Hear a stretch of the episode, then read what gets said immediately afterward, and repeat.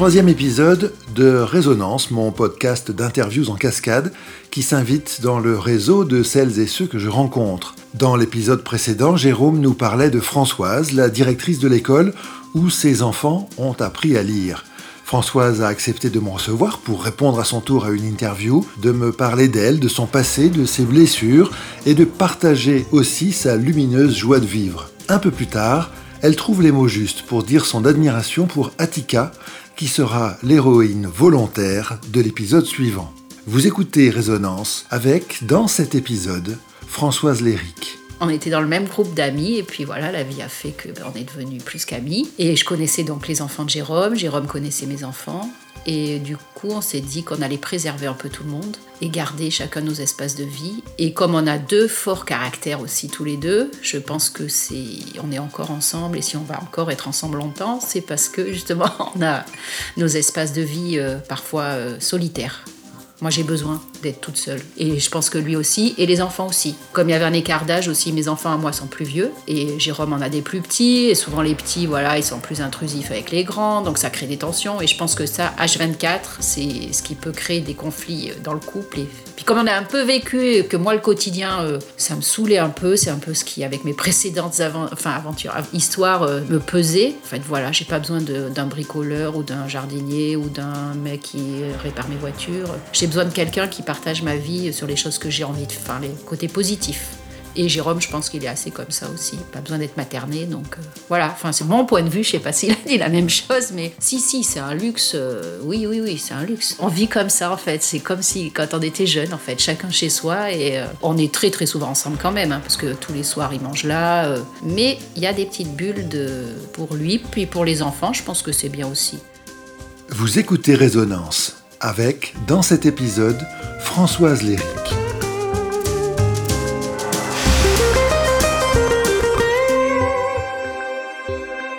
Bah, je suis très ritualisée. Moi, je pense que j'ai des troubles autistiques un peu. Donc, enfin, déjà, moi, ça mouline beaucoup.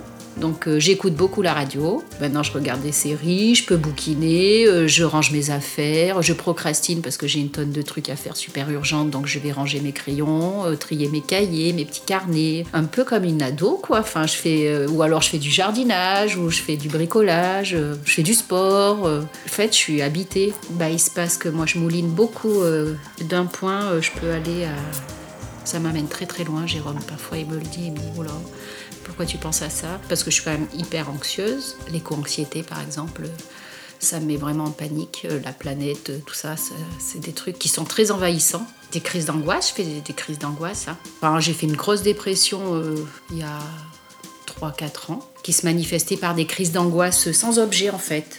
Donc c'est hyper envahissant. Ça fait, on est super mal, mais il n'y a pas de raison en fait réelle, enfin consciente. C'était suite au décès de ma mère et ça m'a vraiment envahi. Euh, j'ai pris des cachets, j'ai beaucoup pris de neuroleptiques j'ai tout arrêté. J'étais plus mal, mais par contre, je ressentais plus rien.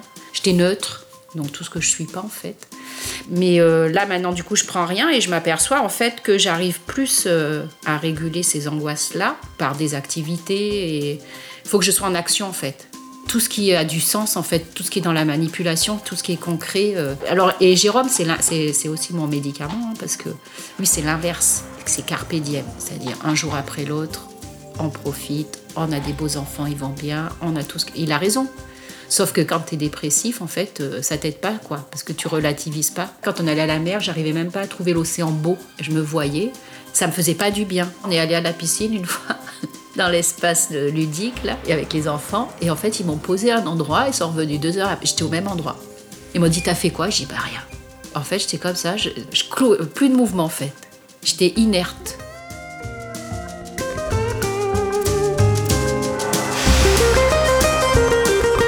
Vous écoutez Résonance. Eh ben, je me suis pas arrêtée.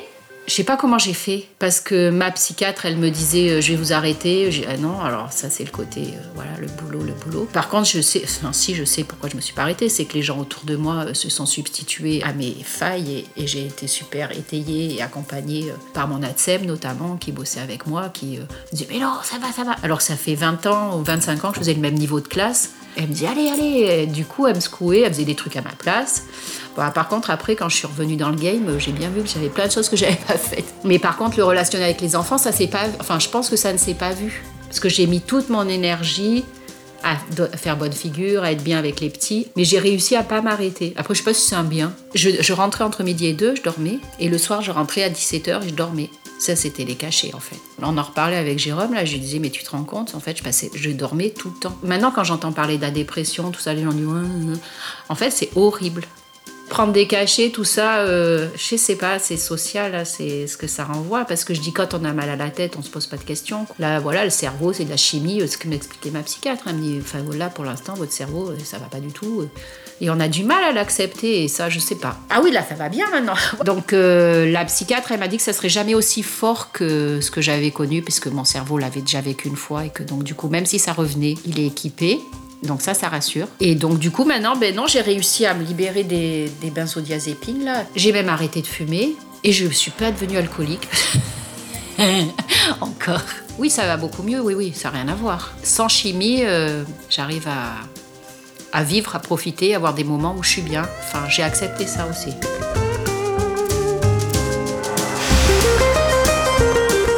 Vous écoutez Résonance avec Françoise Léric. Ah ben oui, oui, oui, et ben c'est 2000... Enfin oui, c'est ça, c'est la loi, euh, c'est l'inclusion obligatoire. Pareil, le handicap, c'est toujours été des rencontres. On a eu une maman qui est arrivée dans notre école avec son petit dans la poussette, euh, qui dit oui, je voudrais une place. Euh. J'ai dit ben non, je suis désolée, on n'a plus parce qu'on avait déjà un enfant dans chaque classe. Elle s'est mise à pleurer. On l'a fait rentrer, elle venait de se faire dégager d'une école où la directrice lui avait dit non, non, moi j'ai une école à étage, donc je ne vous prends pas. C'est pas possible, quoi, c'est pas humain. J'ai dit ben nous aussi on a un étage, mais bon. enfin, et puis du coup on l'a, accueilli, un petit gamin, et ça a été merveilleux. Enfin, ça a été une super rencontre. Et en fait, on s'aperçoit que ben, chaque fois qu'on fait l'effort d'accueillir, de modifier, et ben, ça nous enrichit. Pour moi, ça a toujours été un enrichissement, le handicap. Même si c'est très lourd, hein. même si des fois, 11h30, euh, j'ai envie de pleurer, j'appelle mon chef en lui disant Mais là, c'est plus possible, faut faire quelque chose parce que je vais craquer. Et l'équipe aussi. Par contre, c'est à chaque fois, c'est des parcours scolaires super intéressants, euh, super enrichissants, les rencontres avec les familles. Mais après, le truc, c'est. Il n'y a rien en fait. c'est le vide. Donc, dire à des parents Ben là, c'est super, mais à 6 ans, eh ben, il n'y a plus de structure. Donc, euh, il va aller où alors du coup? Chez vous, en fait. Il n'y a rien en fait où il y a 300 enfants, je crois, d'attente en CESAD sur la Haute-Vienne. Donc ça, c'est très dur. C'est ça qui est dur, en fait. Le handicap, c'est facile. Si c'est accompagné, si c'est avec des professionnels. Moi, ça, au contraire, c'est une richesse. Parce que ça m'a fait évoluer mes pratiques de travail. Il y a des professionnels qui viennent en classe, ben voilà, Attica, euh, des éduques. Et Jules, mon fils le plus jeune, il, est éduque, il travaille avec Attica aussi. Vous écoutez Résonance, le podcast qui s'invite dans le réseau de celles et ceux que je rencontre. Françoise Léric. C'était sur une équipe éducative de préscolarisation de deux jumeaux qui étaient autistes, avec Hamza dans ma classe et Afez dans la classe de ma collègue. Le pédiatre avait super bien fait son travail. À trois ans, il y avait déjà une prise en charge depuis qu'ils étaient tout petits. Donc le CESAD, chacun éduque, un orthophoniste, enfin tout était calé. Et donc, réunion de préscolarisation, et Atika était là. Et elle est euh, solaire, d'une gentillesse, euh, enfin, d'une humanité. Elle, est hyper, elle a des antennes euh, d'émotion, en fait. Elle sent quand les autres... ça va me faire pleurer. sont en difficulté, après, elle valorise Enfin, elle est là quand il faut en fait, à la base, éducatrice jeunes enfants. Donc son métier, c'est d'accompagner euh, les enfants euh, euh, au CESAD où elle travaille et elle fait un accompagnement donc à l'école quand ils sont scolarisés. Donc à l'école, elle est dans la classe en immersion avec les enseignants. Un accompagnement au CESAD, elle travaille en individuel ou à deux. Et après, elle va aussi dans les familles. Enfin, elle a, elle a une connaissance elle est plus que ses compétences professionnelles, voilà ce que je veux dire. Elle a quelque chose en plus. Mais moi, Tika, alors après, est-ce que c'est chimique? Est-ce qu'il s'est passé un truc entre nous euh? Et du coup, quand Jules a cherché un stage pour valider sa, je, lui ai demandé tout de suite, je dit, et Jules, euh, il a été fan d'Atika aussi. Et là, quand je lui ai dit, ben, qui je pourrais, il me dit, ben, Attika.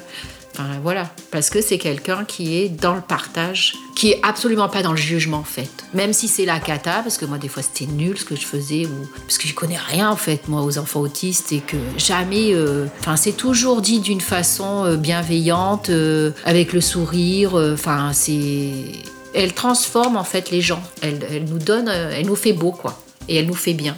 Et ça c'est euh, c'est chouette quoi. Mais tout le monde, l'AESH qui travaille avec moi, euh, Hugo là, c'est un jeune qui, accompagne les petits autistes que vient voir Attica, Fanta, tous, tout le monde. euh, Ouais, c'est un modèle, ouais. Mais même sur la structure, hein, au CESAT, je pense que c'est une référence. Après, je la connais pas, on n'a jamais mangé ensemble. euh, Je n'ai de relation pour l'instant que professionnelle avec elle. hein. Mais j'ai l'impression qu'on est connectés en fait.